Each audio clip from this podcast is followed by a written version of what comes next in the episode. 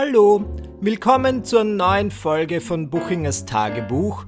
So heißt mein Podcast und ich frage mich, was ihr gerade macht. Seid ihr im, in der U-Bahn? Sitzt ihr an der Uni und versteckt eure Kopfhörer hinter eurem langen, wallenden Haar? Ich weiß es nicht, ich kann nur mutmaßen. Ich selbst bin zu Hause und mir geht es gut. Und das sage ich ganz oft dazu, weil am Anfang dieses, als ich die ersten Folgen dieses Podcasts aufgenommen habe, ging es mir immer so schlecht. Und ich habe immer erzählt von den Tumulten in meinem Leben. Und die Leute haben das, ähm, oder ihr habt das immer sehr gut aufgenommen und meintet so, oh Michi, so relatable, ähm, auch du hast Probleme, das ist toll, wir dachten immer, du seist perfekt. Und ich weiß, das ist so dieses Stigma, mit dem ich zu kämpfen habe, dass die Leute denken, so überhaupt nicht, aber viele von euch haben das geschrieben, ähm, dass es schön ist, auch mal von den Tiefpunkten in meinem Leben zu hören, wenngleich die gar nicht so tief waren im Vergleich. Und in letzter Zeit geht es mir aber so gut und jetzt habe ich schon fast das Gefühl, als wäre die, der, eigentliche, der eigentliche Sinn dieses Podcasts schon wieder verloren gegangen, so wie in der Serie Cougar Town, wo es in den ersten fünf Folgen darum geht, dass Courtney Cox jüngere Männer mag und eine Cougar ist und dann geht es in den restlichen Folgen um was völlig anderes. Aber sie haben bis zum Ende der Serie diesen dummen Titel gehabt. Ähm, aber Buchingers Tagebuch ist trotzdem ein guter Titel, weil ich erzähle heute einfach, was passiert ist, ähm, meine Beobachtungen und so macht man das doch in einem Tagebuch. Und worüber rede ich heute mit euch? Ich bin, ich komme mir sehr kultiviert vor, denn ich habe in letzter Zeit einige Dokus gesehen und manchmal finde ich Dokus sehr angenehm. Also ich schaue gerne Dokumentationen und ich bin immer offen für Tipps. Ich mag es besonders gern, wenn ähm, Leute porträtiert werden. Also meine absolut liebste Dokumentation ist Joan Rivers, A Piece of Work über meine absolut liebste Komikerin Joan Rivers. Und das Schöne ist, weil die Leute verstehen nie, wenn ich sage, dass ich Joan Rivers mag, weil sie meinen, es ist so eine alte, gemeine Frau gewesen. Aber wenn man dann diese Doku sieht, und ich finde, das macht der Film sehr gut, sieht man hinter die Fassade und man sieht eigentlich, dass sie eine sehr verwundbare Person ist. Das ist mein Doku-Tipp an euch. Und ich habe gestern dann noch eine Doku gesehen und heute noch eine Doku gesehen. Deswegen bitte, wo ist mein Ehrendoktortitel, der mir jetzt verliehen wird von der Universität Wien, weil ich diese Woche bereits zwei Dokus gesehen habe. Gestern habe ich Dominik aussuchen lassen, wie wir den Abend gestalten. Das ist in einer Beziehung ja immer so ein Ding. Ja, nicht jedes, nicht jeder Partner möchte immer absolut alles machen, wozu er gezwungen wird. Wenn ich entscheiden darf, was wir machen, gehen wir meistens. Also wir haben jetzt Tickets für das Share-Konzert in der Wiener Stadthalle nächstes Jahr oder ich plane auch gerade einen Urlaub in Dollywood. Das ist der Vergnügungspark von Dolly Parton. Das sind so Dinge, die ich ähm, vorschlage. Und wenn Dominik dann bestimmen darf, was wir machen. Also wir haben jetzt gestern die Doku gesehen über den deutschen Designer Dieter Rams. Und ich kannte den nicht. Ja, Dominik ist ja eher so der Design-Interessierte. Und Dieter Rams ist ein Typ, der lebt nach wie vor der ist jetzt 86 und er hat früher in seiner, wie sagt man, in seinem Heyday, zu seiner Blütezeit, ganz viele Braunprodukte entworfen. Also ähm, so Stereoanlagen für Braun, die Elektrofirma, die ich heute hauptsächlich für ihre Rasierer kenne, die sich sehr gut dafür eignen, meine wuchernde Körperbehaarung, insbesondere meinen Bart, zu trimmen. Wenn ihr das genau wissen wollt, ja, aber diese Trimmer sind nicht von Dieter Rams. Und ich hatte schon Angst. Ich hatte wirklich Angst, dass das so einer dieser Filme wird, die ewig lange dauern und wo es dann im Nachhinein noch eine Frage- und Antwortrunde mit dem Regisseur gibt. Denn das ist etwas, was viele Leute lieben und ich absolut hasse. Wir waren letztens, also das war, wir waren im Rahmen der Biennale, haben wir eine Doku gesehen über Kinos. Lasst es kurz einsickern. Wir sind ins Kino gegangen, um einen Film über Kinos zu schauen. Und ich kann nicht mal drüber meckern, weil ich diesen Film ausgesucht habe. Und dieser Film. Er war nicht schlecht. Es hätte genügt, wenn er 45 Minuten lang gewesen wäre, aber er war so zweieinhalb Stunden lang und ich musste schon so dringend aufs Klo. Und dann war der Film zu Ende. Und ich dachte mir, juhu, let's go home. Aber nein, denn alle Mitwirkenden dieses Kinofilms waren anwesend und wurden dann auf die Bühne gebeten, um ein paar Worte zu sagen und über den Film zu diskutieren. Jetzt waren halt in diesem Film viele Kinoinhaber zu sehen, ergo sie waren alle 70 plus und du hast nicht gelebt, bis du nicht einer Runde, einer, einer Podiumsdiskussion an über 70-Jährigen zugehört hast. Ich möchte danken allen Leuten, die diesen Film ermöglichen. Also bis die mal einen Satz zu Ende gesagt haben, ich musste so dringend aufs Klo. Ich bin dann aufs Klo gegangen und gleich draußen geblieben. Ich bin einfach eine halbe Stunde in der Lobby gesessen. Alleine. Naja, und deswegen, lange Rede, kurzer Sinn, ich habe gehofft, dass bei dieser Dieter Rams-Doku keine Frage-Antwort-Runde sein würde und dem war auch nicht so. Und im Internet habe ich vorab nachgelesen, dass der Film 74 Minuten dauert und ich dachte mir, yes, sehr gut. Aber selbst diese 74 Minuten waren relativ lang, aber es war ein guter Film. Ich fand ihn schon spannend und ich finde es immer gut, besonders bei Dokumentationen, mich auf Themen einzulassen, mit denen ich sonst nicht so vertraut bin. Und Design ist etwas, was, also mit, es interessiert mich schon, aber ich beschäftige mich jetzt selten richtig damit. Und Dieter Rams hat einige clevere Dinge gesagt. Er ist halt sehr minimalistisch in seiner Herangehensweise und er findet, ein gutes Produkt sollte sich von selbst erklären. Und über das habe ich nie nachgedacht, aber es stimmt eigentlich. Ich habe so einen Luftbefeuchter gekauft unlängst und also ich lese natürlich keine Bedienungsanleitungen und ein gutes Produkt, so wie dieser Luftbefeuchter, das solltest du einfach von selbst wissen, wie es funktioniert. Ich habe den Luftbefeuchter angesehen und sofort gewusst, okay, hier gehört Wasser rein, hier drehe ich auf, hier schalte ich das Licht an. Gutes Design. Das eigentliche Highlight war, dass ich nicht wusste. Also wir sind dorthin gegangen zu diesem Film. Er hat, äh, wurde gezeigt im Gartenbaukino in Wien und es waren all diese, ich möchte jetzt nicht ausgrenzend klingen, das Publikum würde ich bezeichnen als Design-Homos. Sehr viele schwule Männer, die ähm, Hornbrille tragen, ähm, Trollkragenpullis und sich sehr für Design interessieren. Und ich wusste nicht, dass ich der Darling der Design-Homo-Szene bin. Also sowas habt ihr noch nie gesehen. Es war, ich habe mich gefühlt wie Hitler in Deutschland. Ich wurde begrüßt, ich war, alle haben mich geliebt. Nein, also man, Hitler im Deutschland der 30er Jahre.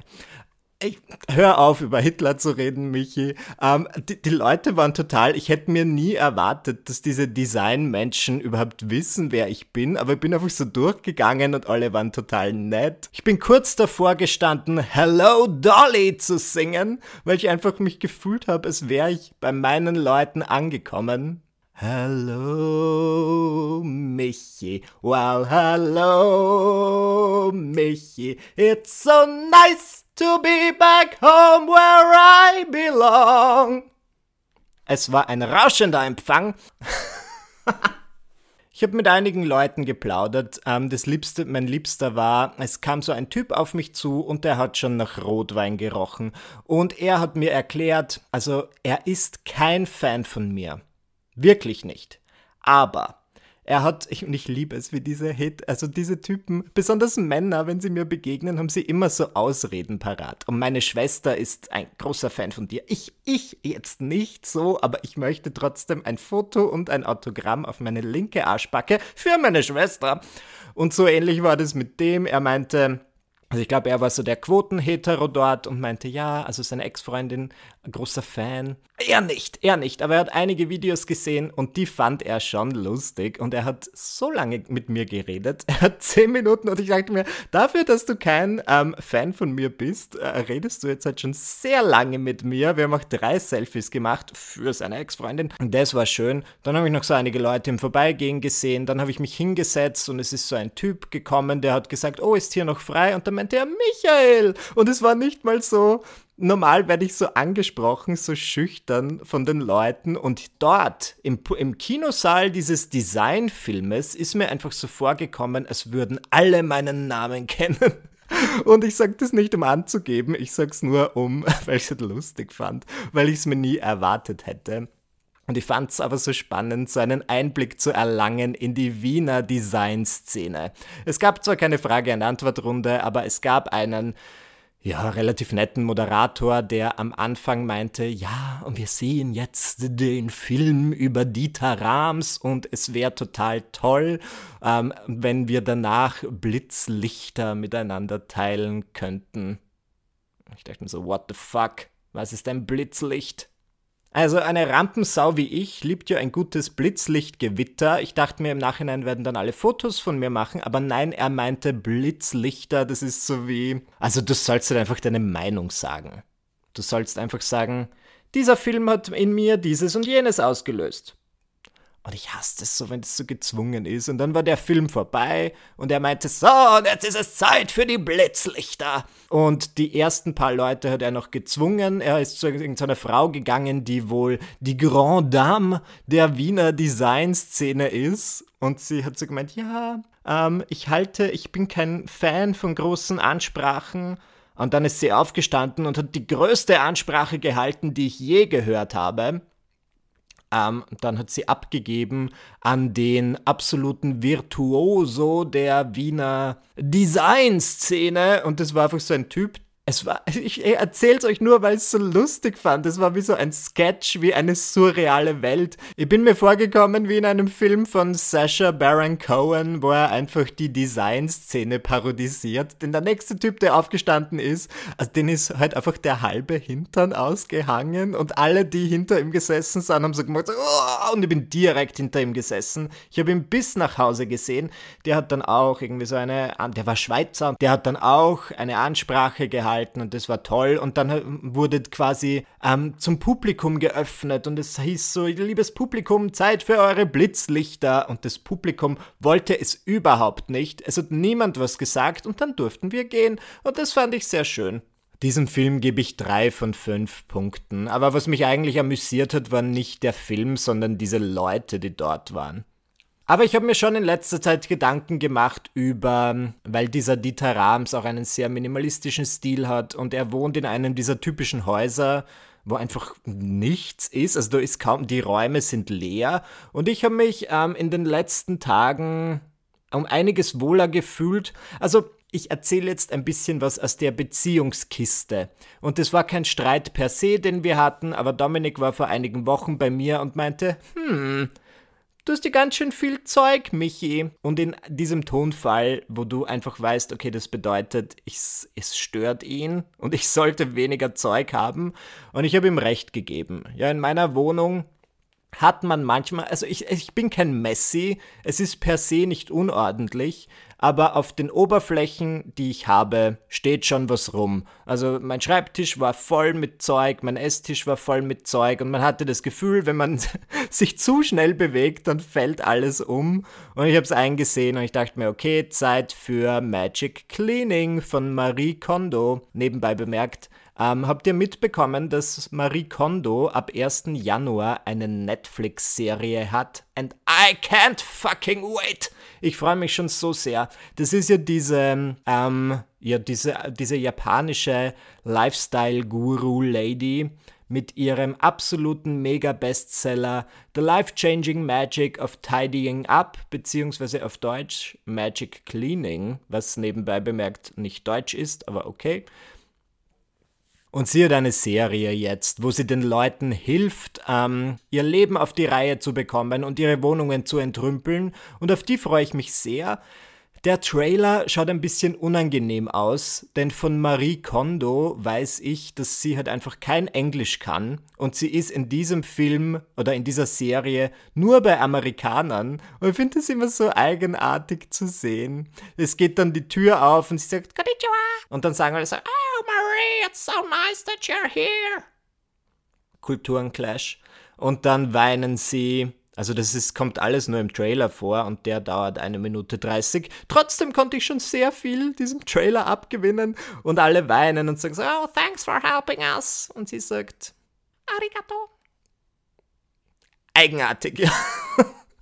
Anders kann ich das nicht beschreiben. Ich finde das eigenartig. Sie hätte, meiner Meinung nach, hätten sie diese Serie einfach in Japan drehen sollen und ich schaue es dann halt mit Untertiteln, aber ich möchte ich möcht jetzt nicht drüber lästern, bevor ich es nicht gesehen habe.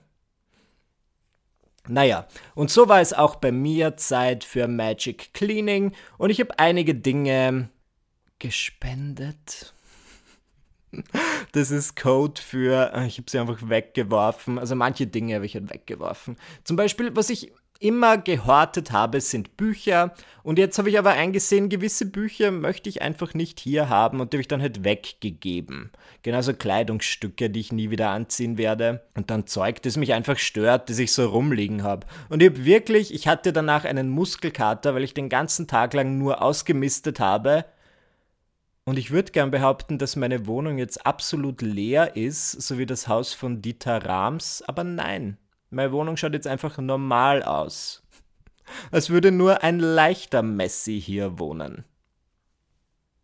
Ja, aber ich fühle mich um einiges besser. Und ich versuche jetzt immer, wenn ich was herräume, dass ich es auch wegräume, keine Stapel zu machen.